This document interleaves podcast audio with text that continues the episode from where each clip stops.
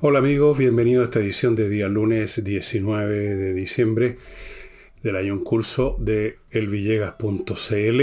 Antes de partir, recuerden el tema Ignacio, que está a mi derecha con los datos, no les voy a dar más información porque ya la conocen. Segundo, en, los libros míos, estos que están en la tienda del Villegas, elvillegas.cl slash tienda, tanto el libro la torre de papel, que está solo a 9.900 pesos porque era un regalo que les queríamos hacer, como el combo de insurrección y envejez como era hace 24.900 los dos. En los dos casos la entrega es súper rápida para que no tengan miedo de que ustedes encargan, pagan y un poco como cuando uno encarga algo a Amazon fuera de Chile se demora o AliExpress se demora una semana, dos, tres, un mes, a veces no llegan nunca las cosas. No, son súper rápidos, la gente está muy contenta en Santiago en el día. En provincia se puede tomar uno, dos o tres días, pero no más que eso, súper rápido, así que les alcanza, todavía tienen tiempo para comprar y tenerlo como regalo Navidad, si eso les había pasado por la mente hacerlo, pero estaban pensando que quizás el libro iba a llegar poco tarde. No, nosotros resolvemos los temas de inmediato y la entrega es súper rápida. Bueno, hoy cuando estoy grabando día domingo terminó el famoso Mundial de Qatar, que nadie va a recordar tanto por el fútbol como por las cosas que están a su alrededor, que no son muy futbolísticas ni deportivas, pero sí, en realidad son muy futbolísticas porque ese es un negocio muy corrupto y ya sabemos que mm, normalmente la gente de la FIFA ha sido investigada, han sido allanados por, eh, situaciones. Ya sabemos cómo es esa gente. Eh, luego se ha descubierto otro escándalo en Europa con plata de Qatar también, o Qatar, no sé cómo se dice en, árabe. Eh, gente del Parlamento Europeo totalmente metido hasta el cogote en enredos de plata. Luego tenemos el tema de toda la gente que murió para hacer los estadios en Qatar. ¿Se acordarán? No sé. Bueno, ganó Argentina en un partido muy complicado, muy difícil. No voy a felicitar al pueblo argentino porque no fue el pueblo argentino el que jugó en la cancha. Son unos jugadores profesionales eh, que juegan por dinero. Seguramente se van a forrar los bolsillos con este éxito. No digo yo que no tengan alguna alguna fracción de sus almas pensando en que ganaron por, Argentina, pero eh, ellos y cualquier jugador de cualquier país, también los franceses habría sido lo mismo, de cualquier país son, son parte de un negocio gigante. Entonces, a mí personalmente me cuesta convertir esto en una epopeya nacional, que ganó un país, que perdió el otro, me da lo mismo, en realidad me parece absolutamente absurdo. Eh, y bueno, tal como preví que iba a ocurrir, inmediatamente el presidente Boris se lanzó una de estas frases cantinfleras que le gustan tanto y le comunicó con el presidente Fernández de Argentina y le dijo, su alegría cruza la cordillera. Ay, su alegría, pues porque cruzan, no porque nosotros, ¿no? Por los hermanos. Yo no creo, ¿ah? ¿eh? para ser, seamos bien francos, yo no creo que haya habido tanta gente en Chile que, que estaba contenta con el éxito de Argentina, porque siempre hay estas rivalidades, estas cosas. Eh, si hubiera sido Chile el que estaba jugando la final y perdía Chile o ganaba Chile, tampoco habrían estado contentos en Argentina. ¿no? Estamos con cuestiones. Sí, eso de la hermandad latinoamericana es un cuento de una mentira. Es una mentira gigante. Eh, que se relamen con eso los periodistas deportivos, los periodistas políticos, los políticos, la amistad entre los pueblos, tenemos que estar por los países sudamericanos, hay que hinchar por Brasil, hay que hinchar por Argentina. He escuchado esa historia toda la vida, no tiene ni un fundamento, ni uno. Ustedes ven que se acordarán que se estaban riendo en Argentina y en otros países de América de Chile porque no habíamos clasificado, como si eso fuera tan importante. Estamos todos clasificados en América Latina, estamos clasificados como países tercermundistas y vamos a seguir siendo tercermundistas y chantas con o sin la Copa Mundial de Fútbol en las manos. Argentina va a seguir siendo Argentina, Francia va a seguir siendo Francia, no cambia absolutamente nada, salvo que la cuenta corriente de los jugadores argentinos y quizás también de los franceses y de los periodistas y de los dirigentes de la FIFA, todos ellos han agarrado algo. El, público común y corriente nada, salvo, digamos, por un día o dos en Argentina supongo que estarán en este momento mientras grabos, deben estar dando saltos por las calles, con los ojos desorbitados. Espero que no se pongan como suelen ponerse en nuestro, nuestros vecinos en estos casos cuando les va bien en algo, siempre se pasan de la raya y mañana nos invadan o nos reclamen la Antártica o alguna cosa así. Y como tenemos el gobierno que tenemos, entonces Chile va a ofrecer una mesa de trabajo. y, nos van a bajar los pantalones. Ojalá que no, ojalá que se contenga. Y con eso dejo el fútbol. Cuatro años más, si estoy vivo todavía y haciendo este programa, ya veremos qué pasa. Em, entremos en materia. He estado siguiendo en la prensa las reacciones de lo que llamemos, el mundo político, el mundo de los académicos, el mundo de la gente linda, el mundo de los expertos, el mundo de la gente que sale en los diarios, eh, y su opinión respecto al acuerdo que se firmó la semana pasada, o sea, a principio de esta semana más bien, o sea, de la semana pasada para ustedes, y están todos muy satisfechos, muy contentos, pero tan, pero tremendamente, casi eufóricos algunos. Eh, leí opiniones de Sebastián Edward, de Alejandro Fogli, del señor Sutil de la Confederación de la Presión del Comercio, de Jorge Chaulson, de todo el mundo. Todos, todos muy satisfechos todos, todos contentos, contentos, Señor, contento. Yo creo que están adelantándose un poquito. Una cosa es lo que está en teoría estipulado y otra cosa es cómo vaya a funcionar esto en la práctica. Todo va a depender básicamente de qué clase de concejales o consejeros, no sé qué nombre le van a dar específicamente, va a elegir el pueblo chileno el próximo año si vamos a tener otra vez personajes como Rojas Vader y la señora Loncón, o vamos a tener gente con un poquito más de tino. Si vamos a permitir o no que llegue un grupo de exaltados a querer construir el país a su imagen y semejanza. Aparentemente, y eso es lo que tiene tan satisfecho a todas estas personas, eso no puede ocurrir, pero quién sabe. Falta mucho todavía por verse, estimado amigo, de aquí a esas elecciones. Hay otras etapas previas eh, hay algunos partidos, movimientos que ya están mañoseando, que ya están con que hay que revisar, que hay demasiados tutelajes, que esto, que el otro. Entonces, bueno, está bien que hagan su numerito todas estas personas y que digan que esto eh, finalmente vamos a salir de los problemas, finalmente vamos a terminar con esto. Vamos a ver si finalmente, yo también espero lo mismo, si no, no estoy en contra de eso. Yo dije desde el primer día yo no estoy para hacer cruzadas, ni hacer llamamiento, llamar al tiro al rechazo, a la prueba. Yo no estoy para nada. Yo estoy para examinar las cosas y decir algo que me parece sentido común. Veamos cómo se hace esto, veamos cómo van dando y sobre todo cada uno de nosotros, cada uno de los chilenos tiene que fijarse bien lo que los distintos candidatos que van a aparecer eventualmente en las listas están postulando y examinar a las personas porque también pueden postular mentiras. En, este, en la política chilena hay muchos mentirosos. Nos pueden decir una cosa, tenemos ejemplos que están bien arriba y después hacen otra. Entonces hay que ser súper cuidadoso a lo largo de este proceso. Si se hace todo bien, entonces van a terminar teniendo razón donde Sebastián Fogli y todos los demás que están muy satisfechos, muy autocomplacidos. Yo tengo una tremenda miro con mucha sospecha los estados de ánimo con autocomplaciente. Esa gente que anda complacida con sí mismo, con las cosas. Aparte que no me gusta esa actitud, que la encuentro, la encuentro pelotúa, media suficientona. Eh, es peligrosa porque la gente se relaja y el diablo que nunca descansa mete la cola y las cosas se enredan y entonces qué. Por supuesto el pueblo chileno afortunadamente va a tener todavía el botón rojo que dice rechazo llegado al caso.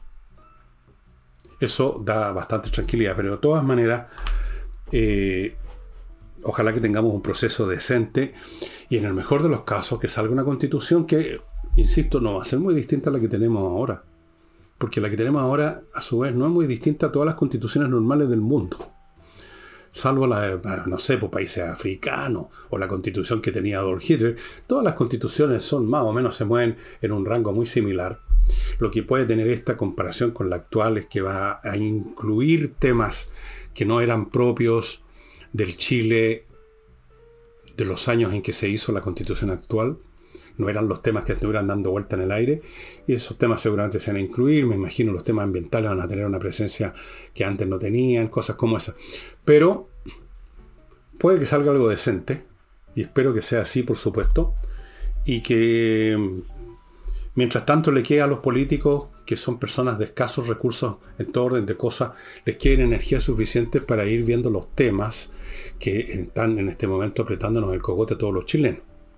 Así que todo esto está, estimado amigo, por verse.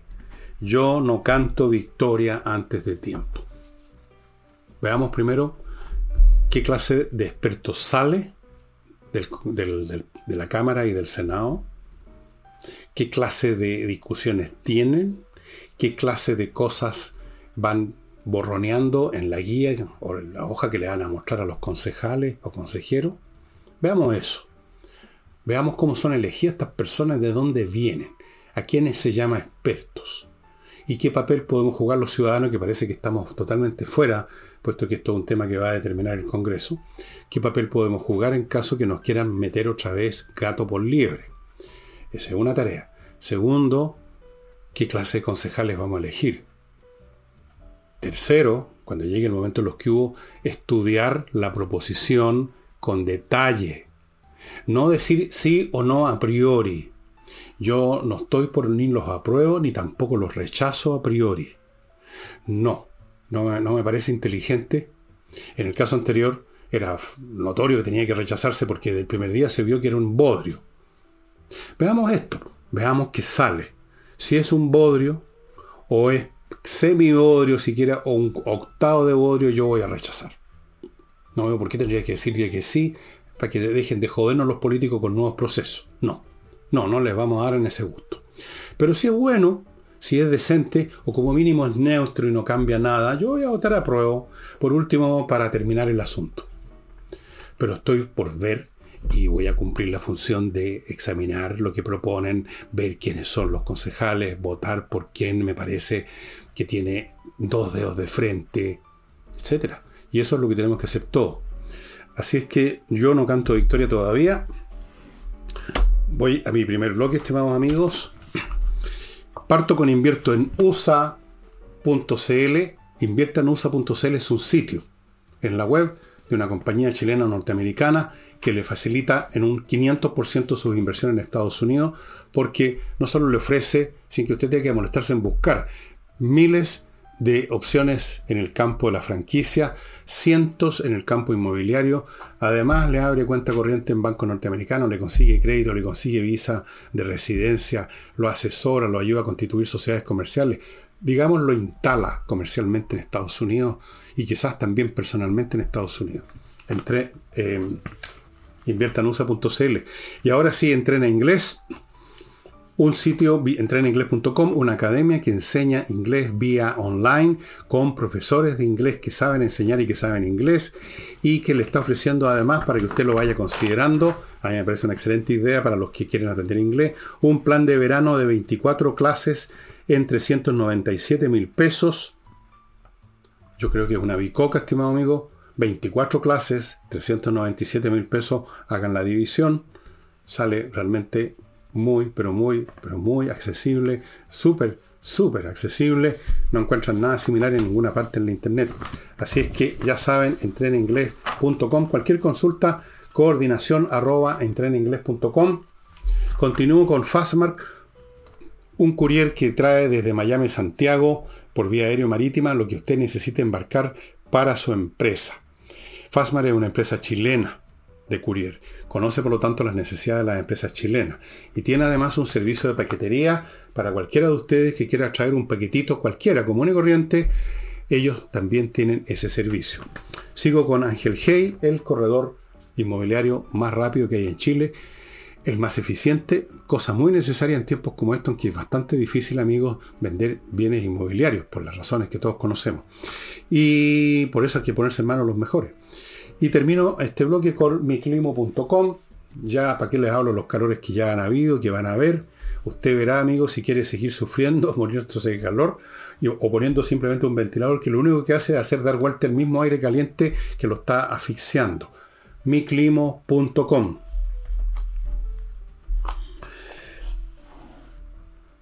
La cancillera o canciller, ¿cómo se dice para que sea políticamente correcto o semánticamente correcto? No sé. Urrejola dijo que va a depositar, en el fondo es una manera de ratificar, antes de Navidad el famoso eh, tratado TPP-11 reconoció que hay todavía gente dentro de la coalición gobernante que está con dudas. ¿Y qué nos importan las dudas de algunos, algunos mequetrefes que hay ahí que ya sabemos quiénes son. Esto no es un tema de duda, este es un tema de la experiencia histórica que tenemos de Chile a lo largo de 20 años creciendo gracias a los tratados comerciales. Por eso, gracias a eso, si no hubiera habido tratados comerciales y no hubiéramos tenido la oportunidad de exportar a medio mundo, ¿cómo habríamos crecido con nuestro mercado interno de este porte? Bueno, el hecho es que el asunto va finalmente, y yo creo que esto es un buen signo de lo que va a hacer, en el mejor de los casos, si se da la mejor de las opciones, este gobierno. O sea, que después de muchas demoras y tropiezos eh, derivados de las zancadillas que ponen los tontos de siempre, al final se tienen que hacer las cosas que se tienen que hacer. Como el TPP-11. Como pasó también con los estados de excepción. A pesar de las zancadillas y las objeciones de los tontos, finalmente se están votando regularmente las extensiones. A las cosas que se tienen que hacer por la acción, cuántas veces se lo he dicho, la fuerza de la lógica de las cosas que impone ciertas cuestiones, ciertas realidades, salvo que usted sea suicida.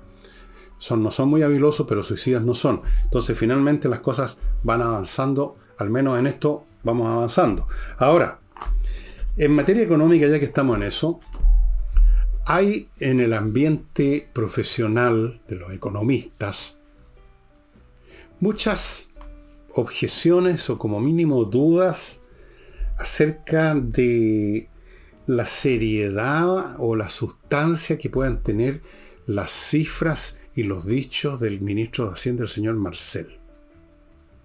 Les da la sensación que Marcel abandonó hace rato el escritorio académico y se subió al cajón azucarero político, que hace rato que está eh, siendo más optimista de lo que corresponde a la realidad. Respecto a eso, se puede contestar una cosa muy sencilla. Primero, no, no podemos esperar de que el ministro de Hacienda del país se ponga, digamos, a rasgar vestidura delante de los inversionistas si está precisamente tratando de convencer los que vengan. Tiene que ser optimista. Él no está, cuando está en el extranjero, haciendo estas presentaciones, no está haciendo una exposición académica está haciendo una exposición política en el fondo. Está actuando como político, está actuando como parte del Estado de Chile, tratando de achicar el agua que está entrando por todos lados al, barco, a la República, al barco, al, a la, ¿cómo lo llaman? A la nave del Estado. Le está entrando agua económica por todos lados. Tiene que ser optimista. Y tiene que ser político. Yo he sido bastante duro, yo creo, en muchas ocasiones con Marcel. Y, no, estoy, no es que esté cambiando de opinión, es que yo no tengo problema en cambiar de opinión según cómo cambian las cosas. No me quedo obcecado con lo primero que dije en algún momento. Si, si la situación cambia o, o, no cambia la situación, pero yo veo otro ángulo que antes no había visto, cambio mi juicio. Aquí lo que me parece es que simplemente Marcel efectivamente ha tenido que ir adquiriendo una, una cierta postura que pueden no gustar a los, a los señoritos de la academia. Pero yo me imagino que tiene que hacerlo en virtud de su misión que todos asumimos desde el primer día, entre paréntesis, con respecto a él, de controlar, de poner atajo a los tarados que abundan, que desean tomar medidas que significan la destrucción ya acelerada de la economía chilena. ¿Para qué voy a dar nombre? Porque están en el Congreso, están en el gobierno ese tipo de personas. Todos sabemos esto se hizo público, salió en la prensa que el señor Marcel no se entiende muy bien con este individuo ahumada, el que quería terminar con, con los tratados comerciales, con la teoría de las cartas side letters y borrando cosas de la internet, o sea, haciendo toda clase de estropicio. ¿Con cuántos más tiene que bregar Marcel? Muchos seguramente. Son legión. Son una legión. Son una patota de tontones. Entonces, Cuando uno tiene que, como se dice en, el, arte de combatir el fuego, el fuego se combate con fuego. cuando usted está tratando de oponerse a un grupo de, desquiciados mentales en un tema, que están con los ojos desorbitados y que están eh, amenazándolo usted con un bate de béisbol, usted no lo saca al pizarrón a hacer una demostración matemática, sino que usted usa argumentos también de fuerza, y se pone también en arurar un palo si es preciso para empatar la situación.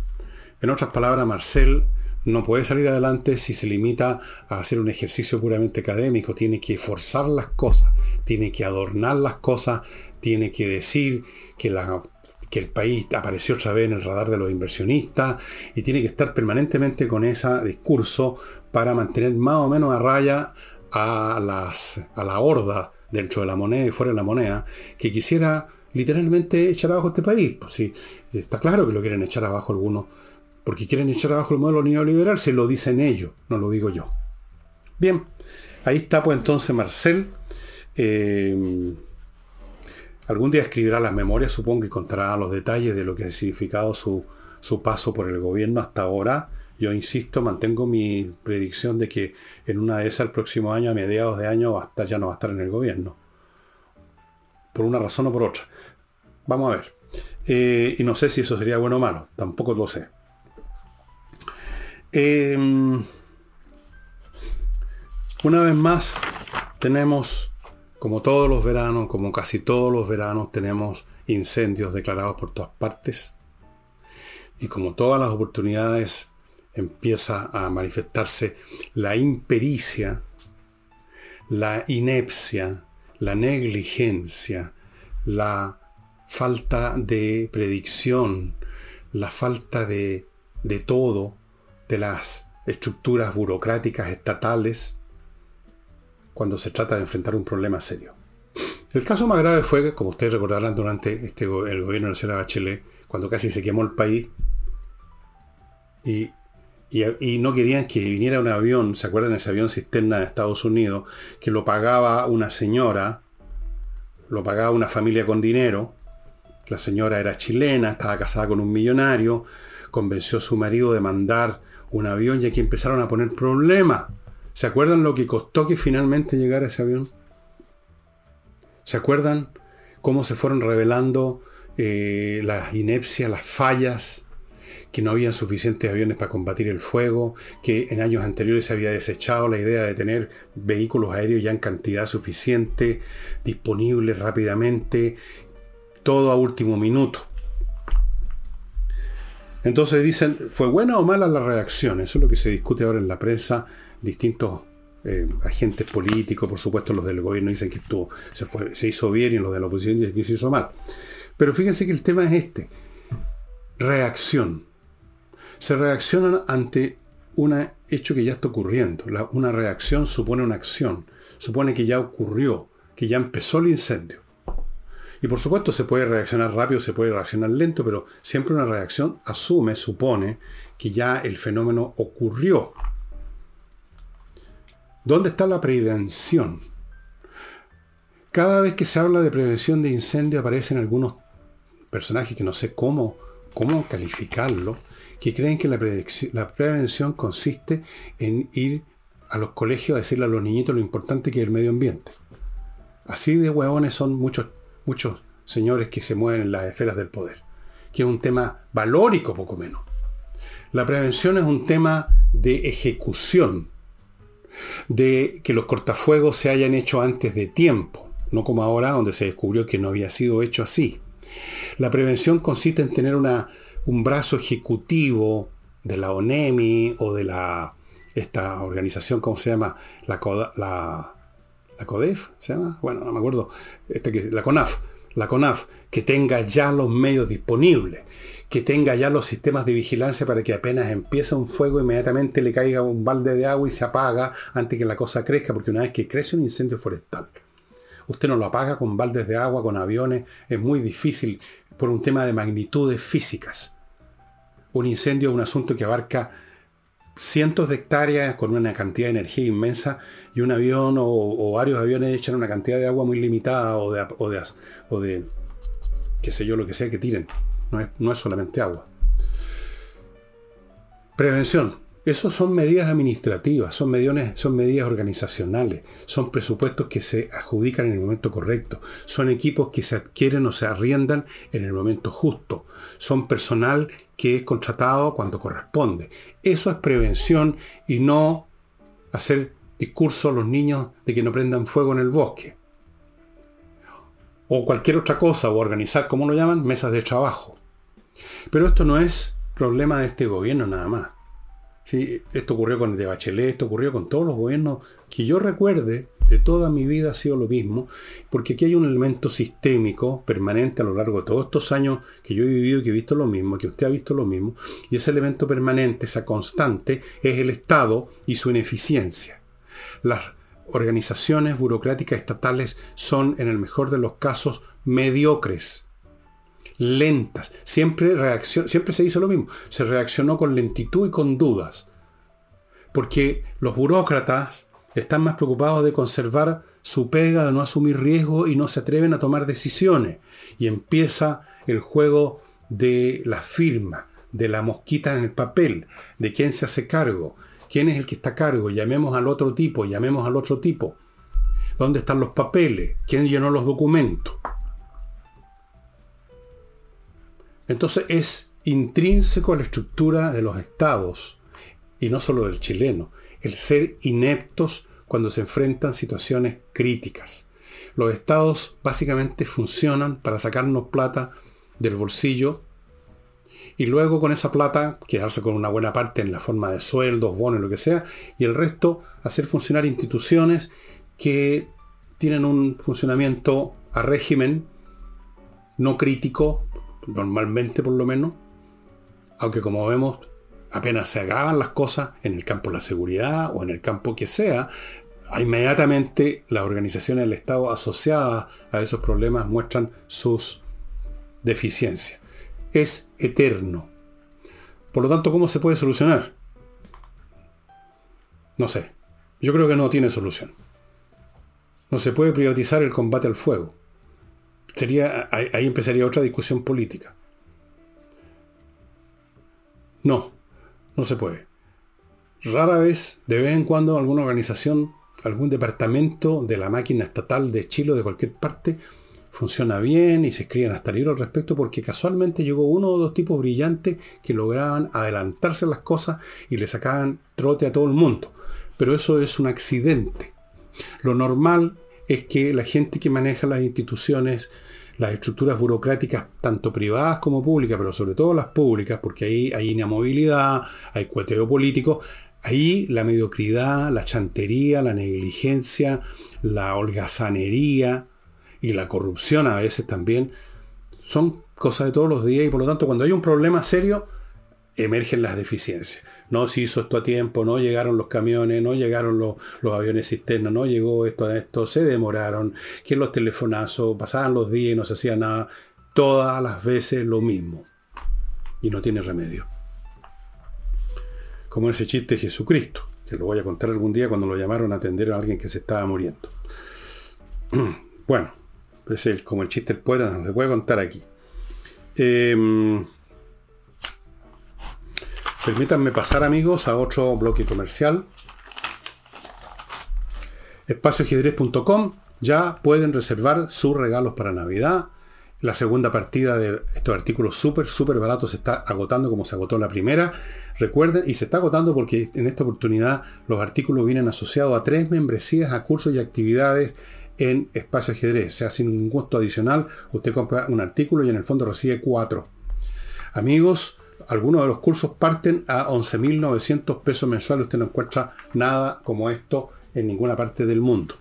Continúo con KM Millas, el sitio donde le van a comprar sus millas y las millas que usted acumuló por sus vuelos antes que las hagan desaparecer las empresas y pagan bien y está, va a estar ayudando a la Unión de Amigos de los Animales que necesitan especial ayuda en estos días. Tuvieron un problema, un incendio, se les quemaron varios cobertizos, creo que incluso murió un animal o dos, no sé, no quiero ni enterarme, kmmillas.cl. Venda sus millas, gane plata y ayude a la Unión de Amigos de los Animales porque tienen un compromiso en KM Millas de ayudar con una fracción a esa institución. Actualiza tu reglamento, se está acabando el año, actualiza tu reglamento.cl. Vaya a ese sitio para actualizar el reglamento de su edificio y su condominio antes que se acabe el plazo y tenga problemas.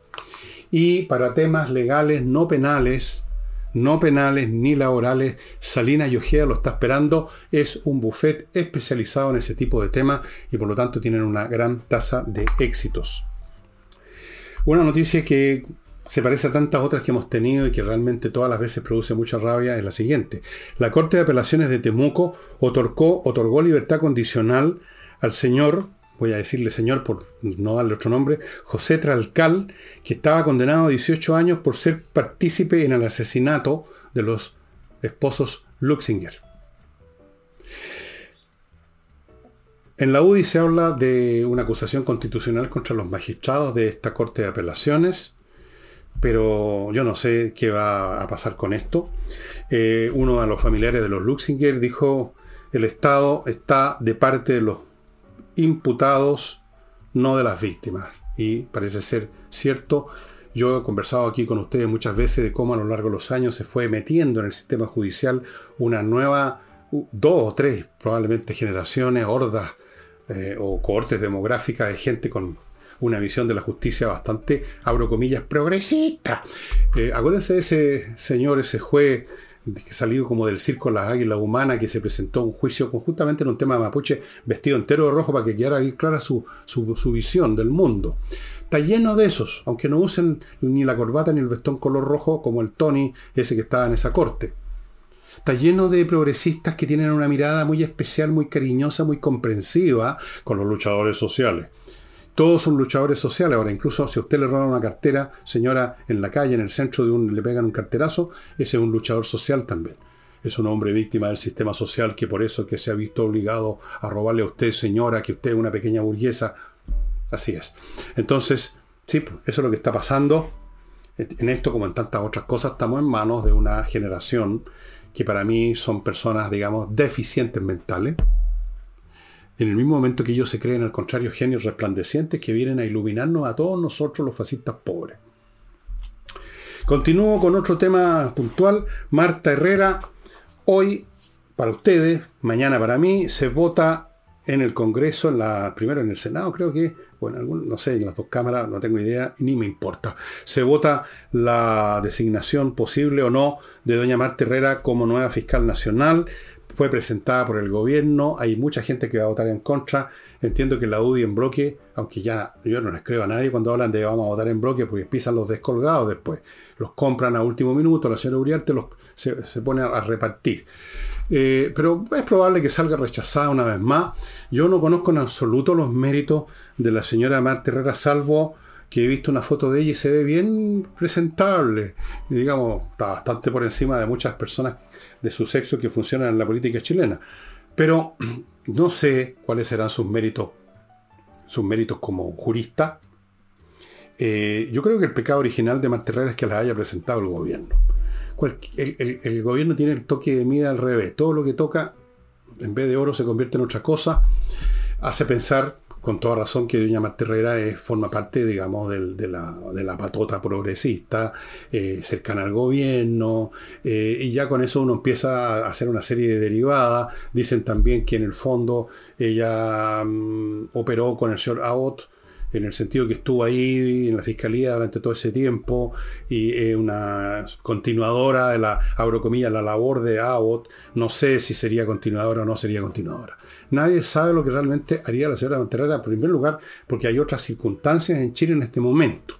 E incluso gente que haya tenido una postura clarísima en un sentido, ahora se tiene que comportar probablemente de otra forma.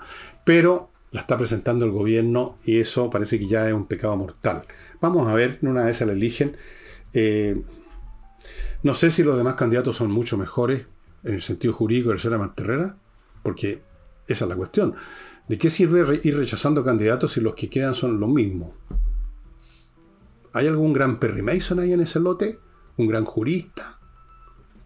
Eh, un, creador de teorías jurídicas novedosas? ¿Un gran profesor? No tengo idea, pero parece que no. ¿ah? Parece que es un tema político, una vez más, como todo en nuestro país. Eh, permítanme ahora pasar a mi último bloque, antes de entrar a otra materia. Compreoro.cl, ya sabe, comprar oro y plata es un muy buen resguardo. Oro y plata de verdad, el metal precioso, 24 quilates, usted lo tiene en sus manos, lo vende donde quiera, lo guarda si quiere, lo que usted desee. Está a resguardo de, las, de los tumbos de las bolsas. Compreoro.cl. Continúo con Tepillé para pillar a los ladrones que quieren entrar a su empresa, estimado amigo. Hágase cliente de tepillé.cl, una empresa de vigilancia especialmente dedicada a las empresas que realmente tienen todos los métodos, no solo para vigilar, para mirar, sino que para disuadir a los pillos. Continúo con Patricia Stoker, una empresa con profesionales dedicados al registro de marcas e invenciones. Si usted que inventó alguna cosa, por ejemplo, la marca de su empresa, un invento, protéjalo. Ellos lo registran en Chile, en el extranjero, luego renuevan cuando es necesario renovar, defienden cuando es necesario defender todo el paquete completo. Sigo con notariospress.cl, el sitio en la internet donde usted saca su papel rápido. Usted abre el computador, entra al sitio, en un par de minutos tiene listo el, asunto que le piden para el papel que necesita y después lo llaman y usted va a la notaría a retirar el papel listo. Le toma minutos en vez de estar horas perdiendo toda una mañana, toda una tarde en la notaría para sacar un papel. Y termino con SMF, Soluciones Masterfloor Limitada, una pyme chilena especialista en el cuidado y mantención de toda clase de pisos. Todo piso necesita un producto distinto y especial para conservarse bien en el tiempo y para verse bien todo el tiempo. Estimados amigos, hoy día no tengo mucho más que mencionarles en términos de noticias. Fin de semana normalmente no hay mucho. Solamente les quiero recordar este libro, que ya se lo mostré no hace mucho, pero que cada vez me hace más sentido que ustedes lo lean. Yo lo leí hace muchos años y creo que debiera releerlo, que es este el opio de los intelectuales de Raymond Aron. No sé si está en castellano y dónde lo podrían encontrar en castellano, seguro que sí. Esto es de la editorial Ediciones Leviatán, pero este libro es muy viejo. Em, yo lo leí esto en el año del Señor, haber estado en el, o en el colegio recién entrando a la universidad, porque el libro es del año... ¿Cuándo es esta cuestión? no sale la fecha aquí. Pero es un libro bien viejón. Es un libro estupendo que está en Amazon en inglés, en papel y en Kindle, lo pueden bajar de inmediato. Es un libro que desarma, destruye con pura lógica y raciocinio la vaciedad infinita del pensamiento de los intelectuales de izquierda de esa época, ahora llamados progresistas, y la vaciedad, vanidad, arrogancia de los intelectuales. Y el opio de los intelectuales en esa época era el marxismo clásico, ahora no sé si, si podremos llamarlo neomarxismo, el opio de los intelectuales que analiza punto por punto los conceptos, los axiomas, los dogmas eh, filosóficos, sociológicos y políticos que informan el pensamiento de en esa época del marxismo. El capítulo primero se llama El mito de la izquierda. En primer lugar, ahí, parte la cosa, analizando los mitos políticos. Aquí yo lo tengo, antiguamente en vez poner papel, ponía unas rayitas con mina. Aquí, por ejemplo, subrayé, quizás en qué año que leí esto, la fuerza de atracción de los partidos que se presentan como totalitarios se afirma o amenaza afirmarse cada vez que una coyuntura grave deja aparecer una desproporción entre la capacidad de los regímenes representativos y las necesidades del gobierno de las sociedades industriales de masas. La tentación de sacrificar las libertades políticas a la energía de la acción no ha muerto con Hitler ni con Mussolini o esto que ahora llaman el peligro del populismo. Bueno, yo se lo recomiendo encarecidamente. Raymond Aron fue un gran intelectual francés y vale la pena, tiene muchos libros. Este para mí es, creo, el más importante. Y aquí están todas sus ideas, además condensadas eh, en el análisis de esta, de esta, de este opio. Ahora el opio es el progresismo, todas estas frases vagas, generales, humosas, que se la lleva el viento, que no significan nada, que la justicia, la equidad, sacar los patines.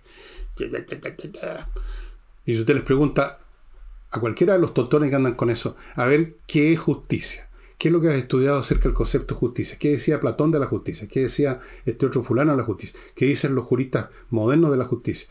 Ahí se quedan callados, hasta ahí nomás llegaron. Bueno, se los recomiendo. Y ahora, estimados amigos, me voy y nos espero mañana con Nicole Rodríguez.